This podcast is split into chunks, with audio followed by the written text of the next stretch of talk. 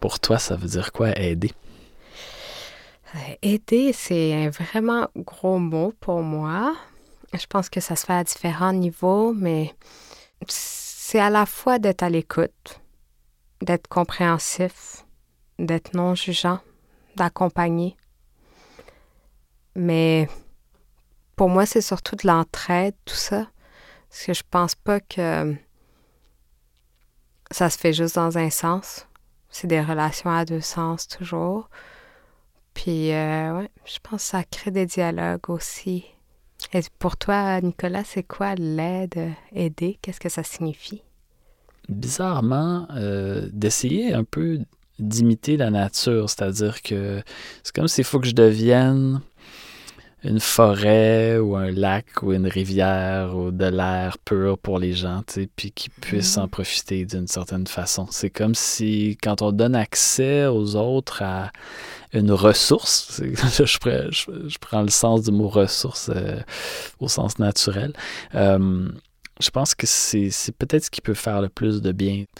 Parce que c'est fou comment ça fait du bien, je crois, la, nature. Puis si les êtres humains peuvent essayer d'imiter ça dans leur façon d'être, si leur marche dans le parc leur, fait à peu près le même effet que la séance, j'ai fait ma job.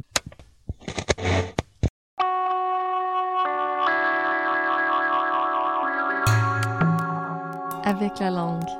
Avec la langue. Avec la langue. Avec la langue. Ce qui est important pour nous, c'est bien au-delà des langues. Avec la langue. Avec la langue. J'ai appelé ça la langue sportive. Avec la langue.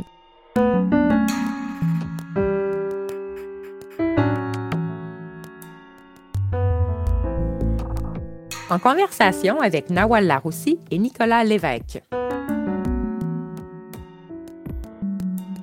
Nawal Laroussi travaille dans le milieu communautaire depuis une quinzaine d'années.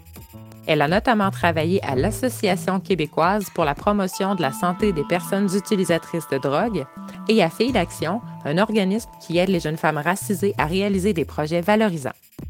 De son côté, Nicolas Lévesque est psychologue, essayiste et éditeur.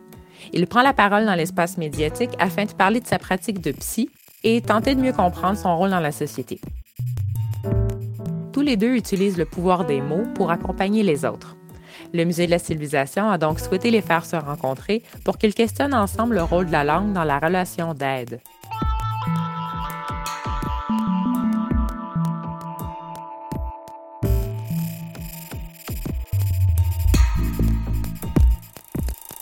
Bon, ben, je vous présente euh, Nicolas Lévesque. Donc, euh, Nicolas est un psychologue, un homme, euh, bien habillé, avec une chemise rose, euh, un homme blanc. Un homme avec une chemise rose, ça, me décrit bien. ça me décrit très bien.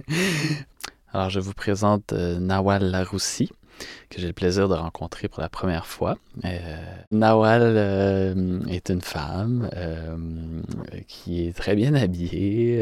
Nawal est racisée et je crois qu'elle est impliquée dans les, dans les causes des femmes racisées d'ailleurs. En effet.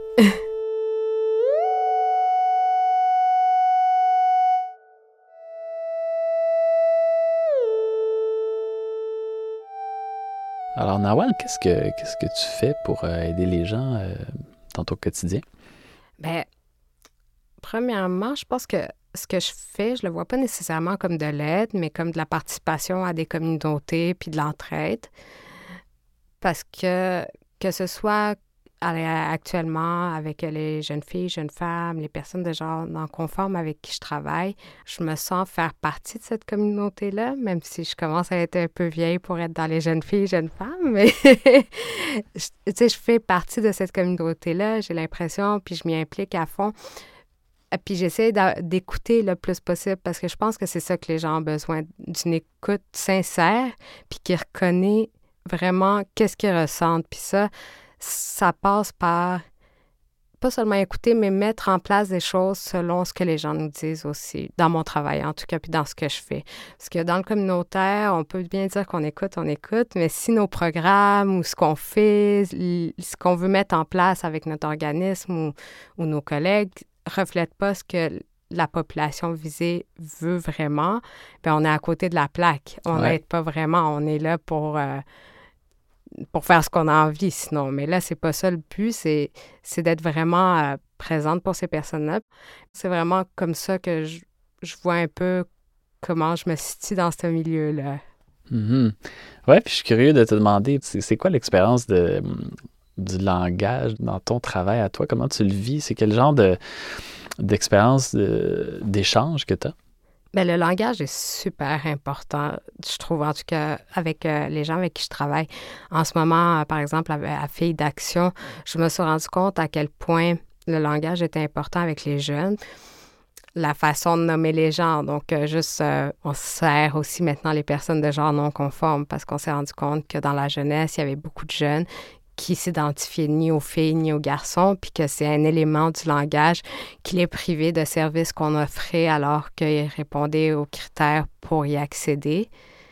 Aussi, quand je travaillais avec les personnes utilisatrices de drogue, ben justement, de dire personnes utilisatrices de drogue, puis de pas les rabaisser en disant que c'est des drogués, c'est des personnes à la base qui utilisent des drogues, mais qui font plein d'autres choses aussi, qui peuvent être des personnes qui travaillent, des personnes euh, étudiantes, tu sais, qui ont plein d'autres caractéristiques, puis que leur cette caractéristique-là ne les définit pas au sens strict. C'est vraiment d'être capable de de ne pas être euh, jugeant quand une personne parle avec euh, un langage qu'on n'est pas habitué. Ouais, ça me touche ce que tu dis de pas un langage jugeant. Je pense que dans l'aide, euh, moi, je le sens comme c'est le cœur de, de ce qu'on fait, je pense, parce que le langage peut être violent, tu sais, je pense. Mhm. Euh, par exemple, le langage, moi, dans mon domaine, euh, il y a le langage des diagnostics, par exemple. Euh, Mais effectivement, il y a, les gens ont vécu euh, des blessures par les mots. Les mots des parents, par exemple, ou les mots euh, de l'intimidation, ou des mots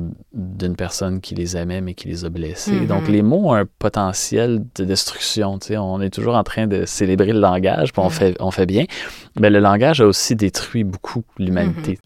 Je pense que quand l'aide est mal faite, qu'elle n'est pas assez personnelle, que, tu sais, que- qu'elle manque un peu d'humanité, qu'elle est un peu standardisée, on sent le pouvoir arriver avec ces gros concepts, ces, ces- ces mots un peu durs, un peu jugeants.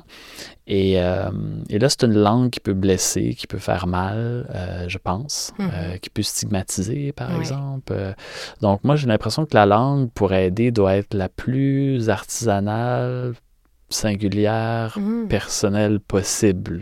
Puis j'essaie d'éviter le plus possible tout langage qui est récupéré par une certaine forme de pouvoir ou de violence.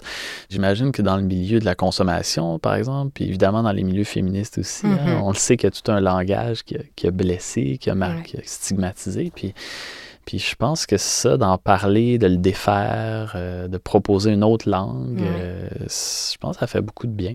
Puis d'expliquer aussi. Je pense que les gens, ils sont tellement habitués de dire des choses sans s'en rendre compte que c'est devenu la norme, tu sais, dans certains milieux. Puis là, quand ça blesse certaines personnes, ben les gens sont comme... Ils comprennent pas pourquoi ça blesse. Tu sais, je pense aux personnes, justement, qui viennent aider. C'est leur rôle, en tout cas dans mon cas, d'expliquer ces choses-là.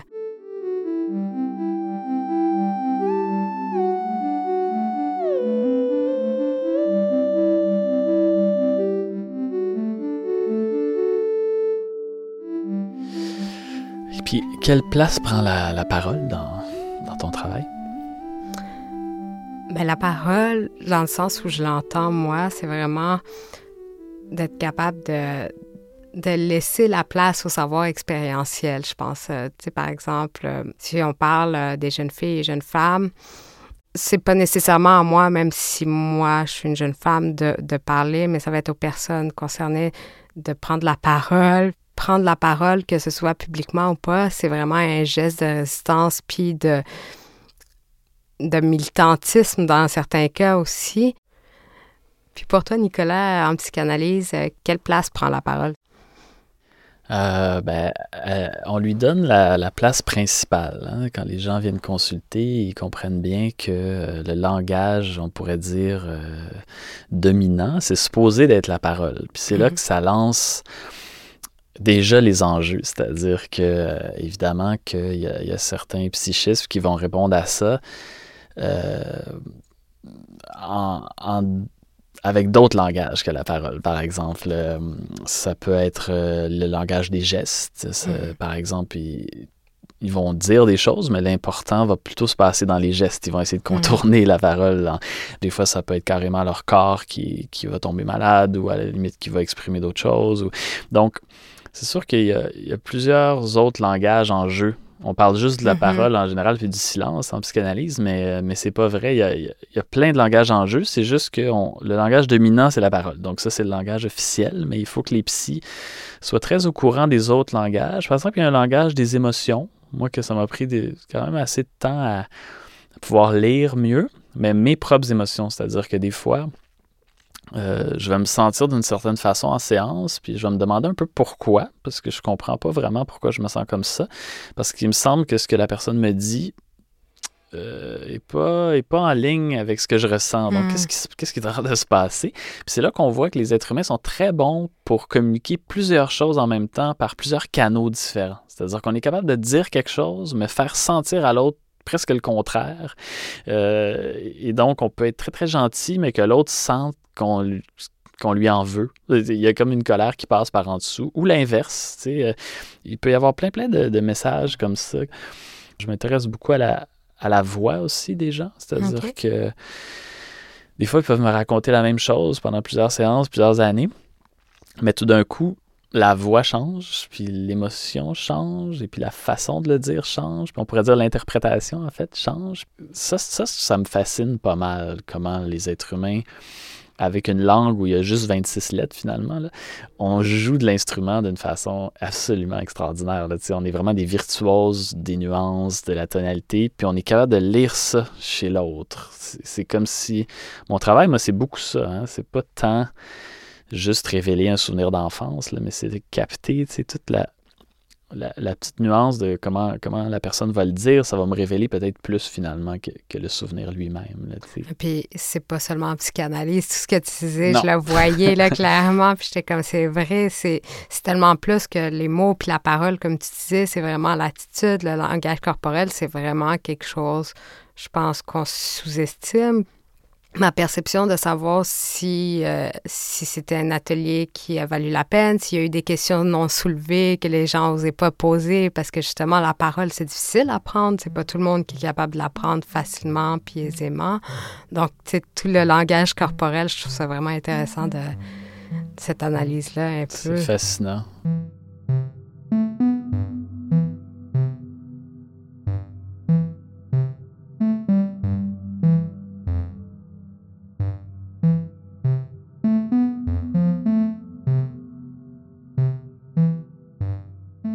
Je pense qu'on sent quand, euh, peu importe ce que les gens disent, si c'est une âme qui est, qui est ouverte ou, qui se mhm. referme qui parle. C'est ça qu'on sent. Puis, puis je pense que c'est ça, on va aller spontanément voir les gens qu'on sent qui il y a quelque chose qui se referme pendant qu'il parle. C'est comme une parole de, de fermeture, c'est une parole de protection. C'est presque mm-hmm. comme si on voyait une carapace se refermer pendant qu'il parlait. Alors que euh, je pense que quand les gens vont, vont bien, il y a une espèce d'ouverture. Hein. C'est comme si, à travers les mots, il y a, il y a un accès. On, sent quand les gens nous parlent puis qu'ils nous donnent un accès. C'est pour ça que quand on parle de langue de bois, par exemple, euh, on sent qu'il n'y a pas d'accès. C'est quelqu'un qui nous parle pour pas être proche de nous. Puis alors que ce qu'on cherche, je pense, dans, l'aide en général, c'est c'est un cœur qui est capable de donner accès aux autres mm-hmm. par la parole à ce qu'il y a en dedans. Puis des fois, c'est juste pas. le bon moment aussi, je pense, pour parler. Même si moi, j'aurais envie d'entendre ce que la personne a mm. à dire, peut-être que pour elle, elle n'est pas prête encore à dire ce qu'elle a à dire, puis à l'exprimer. Donc, c'est aussi d'y aller au rythme de la personne. Puis, tu si elle n'a pas envie de parler de, sentiments qui viennent la chercher trop, de traumatisme, ben, de, dans mon cas, quand je travaille avec les personnes utilisatrices de drogue, ben, c'est c'est pas grave, on va parler, nous, de notre expérience, puis quand toi, tu seras prêt, dis-le moi, puis on, on, va embarquer, puis on va t'accompagner pour en parler.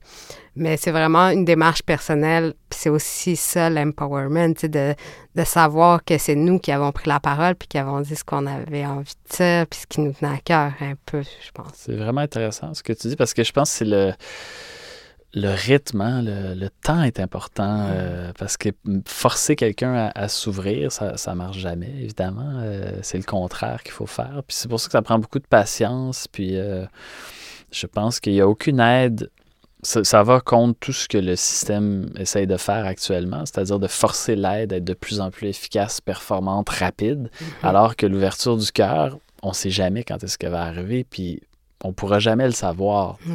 C'est comme une langue qui est pressée d'avoir accès à Ouais. quelque chose. tu sais. Fait que ça, c'est.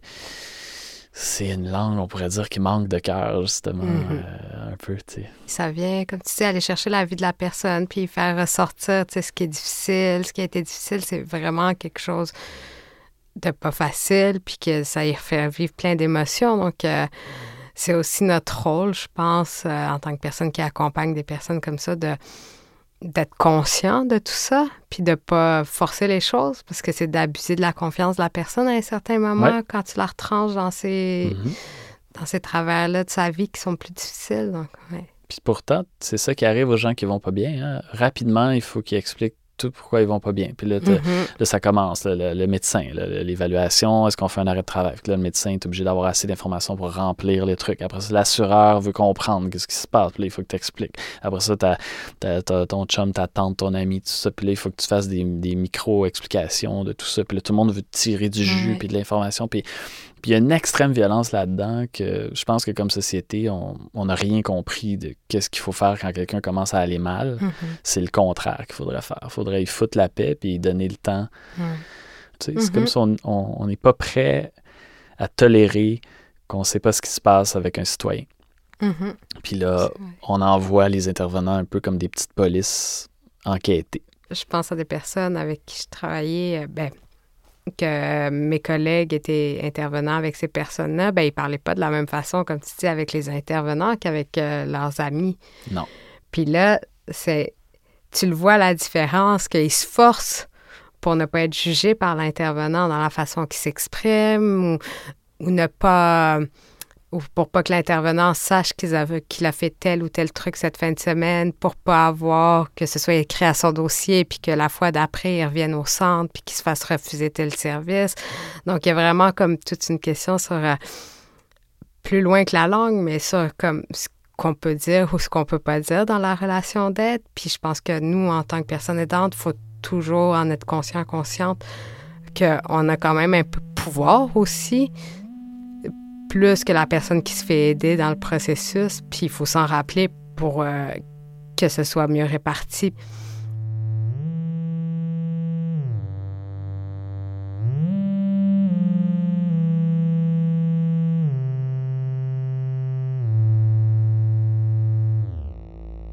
Qu'est-ce que ça représente pour toi vraiment la langue du cœur?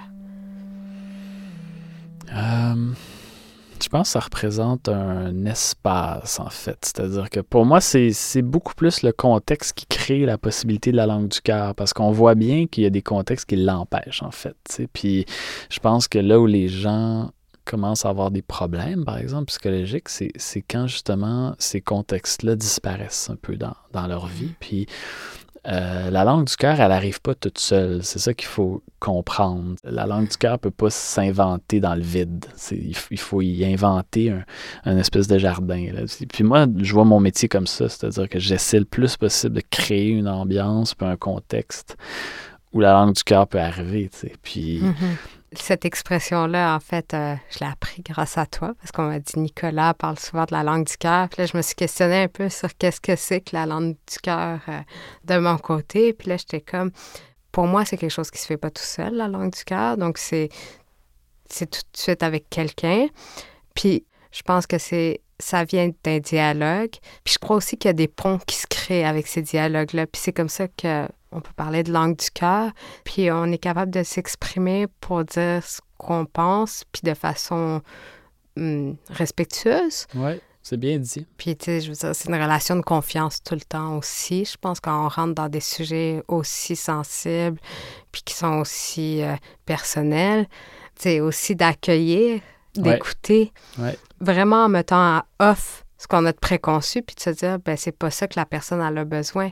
Tout à fait. Fait que peut-être le contraire de la langue du cœur, ce serait euh, la langue de la peur, en fait. hein, Parce que quand Ah. les gens ont peur, Ouais. c'est fondamentalement ça le problème. Là, dans, si on résume un peu grossièrement les problèmes de l'être humain, ce serait quand même la peur. Puis, puis je pense qu'il n'y a rien comme un autre être humain pour nous calmer, Mhm. pour nous dire, tu sais, c'est comme un petit bébé qui, qui, qui pleure, qui s'époumonne, qui, qui va crier sa vie, puis qu'en trois secondes, il va sentir un parent approcher, puis qui, tout d'un coup, il- deux secondes après, il, il va rire. Puis je pense que c'est peut-être ça no- notre travail d'intervenant, finalement. Mhm. C'est- C'est juste d'avoir moins peur que les autres.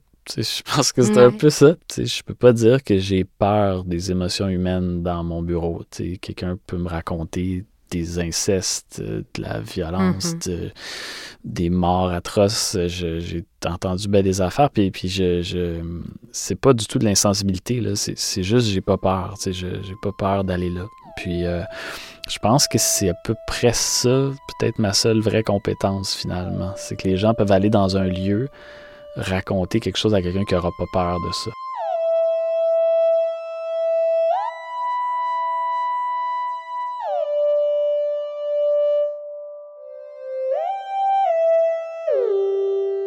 Je me demandais en t'écoutant, euh, parce que tout le monde se demande toujours ça des intervenants, euh, comment tu fais pour euh, porter tout ça, toi, de ton côté, ce, ce que tu reçois? Ben, c'est sûr que c'est difficile, je pense, euh, d'entendre des histoires d'horreur pour peu importe qui c'est. Après, ben, moi, c'est plus dans des situations de groupe où les gens se sont livrés. euh. donc, déjà, en étant dans un groupe, ben, je l'accueille comme toutes les autres personnes, comme. Je suis pas plus euh, surnaturelle que n'importe qui d'autre, mais c'est vraiment de le voir comme. je sais pas, c'est d'extérieur à soi. C'est vraiment difficile à décrire, en fait. Je peux me mettre de loin, puis prendre du recul, puis être capable de faire comme, OK, c'est horrible comme situation, ce qui arrive à la personne, mais moi, je suis là pour écouter, puis pour donner du support, peu importe le support qu'elle a besoin, que ce soit juste de l'écoute ou d'aller chercher des ressources pour elle, ou qu'on fasse de l'art ensemble, parce que cette personne-là, ben, c'est l'art qui fait du bien pour Mhm. euh, se changer les idées, tu sais. Ouais. Je pensais vraiment de se mettre à l'extérieur de ça. Tu dois vivre souvent ça, toi aussi, de ton côté. euh? Oui, oui, c'est sûr, c'est sûr. C'est euh, c'est une drôle de posture. C'est comme si euh, il faut rester extrêmement sensible tout en n'étant pas euh, démoli au niveau personnel par, par ce qu'on entend. Puis Mhm. c'est- pas facile comme posture, je dirais. Euh, ce qui permet ça, c'est quand même le contexte. Je parlais de contexte tout à l'heure, Ouais. puis euh, je, je pense que dans la vie personnelle, c'est toujours une catastrophe quand, quand on essaye de faire ça, parce que finalement, on est toujours démoli par ce qu'on Mhm. entend dans la vie personnelle. Alors que dans mon bureau, dans ma pratique, je peux aller très loin dans la sensibilité puis l'absorption de ce que j'entends Mhm. sans être démoli. C'est un peu comme l'espace artistique aussi, tu sais, euh, je sais pas moi, les, euh, au théâtre, les, les acteurs vont vivre des émotions quand même extrêmes, là, puis euh, bon, ils vont prendre une bière après, là, tu sais, Ouais. puis ça, va. c'est quand même, bon, ça va souvent, j'imagine que ça va pas tout le temps, mais, mais comme les petits, des fois, on a des, des journées où on se fait prendre, tu sais, Mhm. tout d'un coup, oups. Euh, toi aussi, j'imagine que ça t'arrive. euh, c'est-à-dire qu'on se fait prendre par tout d'un coup, le, le dispositif n'a pas fonctionné. C'est-à-dire que j'ai vécu des émotions extrêmes. Puis là, je suis pris avec. Euh, Là, j'arrive pas à, à m'en défaire. Puis, puis je sais pas si ça t'arrive des fois des, des journées comme ça. Ben, je trouve le plus dur, c'est quand tu as vécu des émotions extrêmes avec euh, à la job, avec les personnes que, avec qui tu travailles, tout ça, puis des histoires que tu as entendues, puis qu'après le travail, là, tu te connectes, par exemple, sur les réseaux sociaux, tu écoutes les nouvelles, puis il y a des nouvelles déprimantes. Moi, c'est là que je trouve que ça devient dur. Donc, moi, un de mes moyens, ben, c'est si j'ai eu si ça a été trop intense comme journée, puis qu'on a eu des groupes de soutien, puis que j'en ai eu plein la tête, puis que j'ai pas envie de déprimer, parce que moi, ça va bien de mon côté, ben je vais me couper. Peut-être je vais pas écouter les nouvelles, puis je vais pas regarder euh, les réseaux sociaux ce soir-là, parce que je sais que je vais voir tous les autres problèmes du monde qui vont me défiler sous les yeux, puis qu'à un moment donné, ben je suis comme tout le monde. sais, euh, je suis pas insensible Ouais. non plus à ce qui se passe autour de moi. Donc, quand je parle avec des intervenantes, puis des intervenants, ça, c'est ce qu'on me dit souvent, c'est que ce qui est difficile après, par exemple, tu travailles euh, dans un centre pour les femmes euh, victimes d'agressions sexuelles, puis là, c'est vraiment rough toute la journée, tu parles de ça toute la journée, puis là, le soir, tu vois à la télé qu'il y a un huitième féminicide, ben là, ça te met à terre encore plus. Donc, tu sais, c'est d'essayer de, de, couper un peu ces choses-là, puis de trouver d'autres choses pour s'occuper aussi en dehors du travail, que ça ne devienne pas une charge mentale de plus, que tu y penses tout le temps. Tu sais, je pense, il y a eu des moments où je sais quand je travaillais avec les personnes utilisatrices de drogue, ben, j'étais abonnée sur Twitter à toutes les nouvelles, les hashtags euh, concernant la décriminalisation, puis tout ça. Puis à chaque fois qu'il y avait des nouvelles surdoses, puis tout ça, je les recevais sur mon téléphone, puis en dehors du travail, évidemment. Puis à un moment, j'étais comme, OK, c'est beaucoup, faut que je stoppe tout ça, sinon c'est moi qui vais je vais me overloader d'informations. Puis là, à un moment, euh, je veux dire, c'est quand même difficile euh, pour tout le monde, euh, même si c'est pas personnel à soi, ça, tu vois les choses qui vont mal. Donc, il faut prendre du recul un peu sur la situation.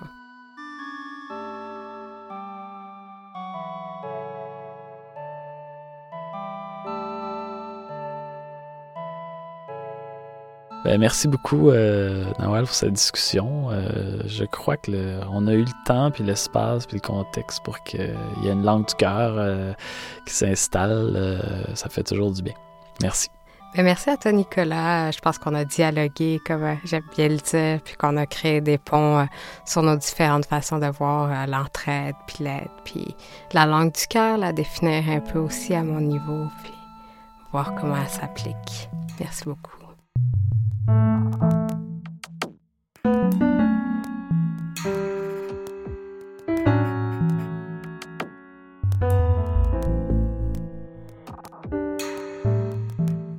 Grand merci à Nawal Laroussi et Nicolas Lévesque pour leur participation et pour leur contribution à l'enrichissement de la langue française.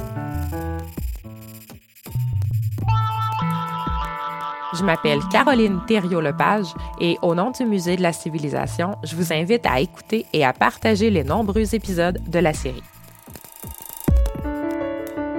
Avec la langue est une production du Musée de la Civilisation en collaboration avec Magnéto.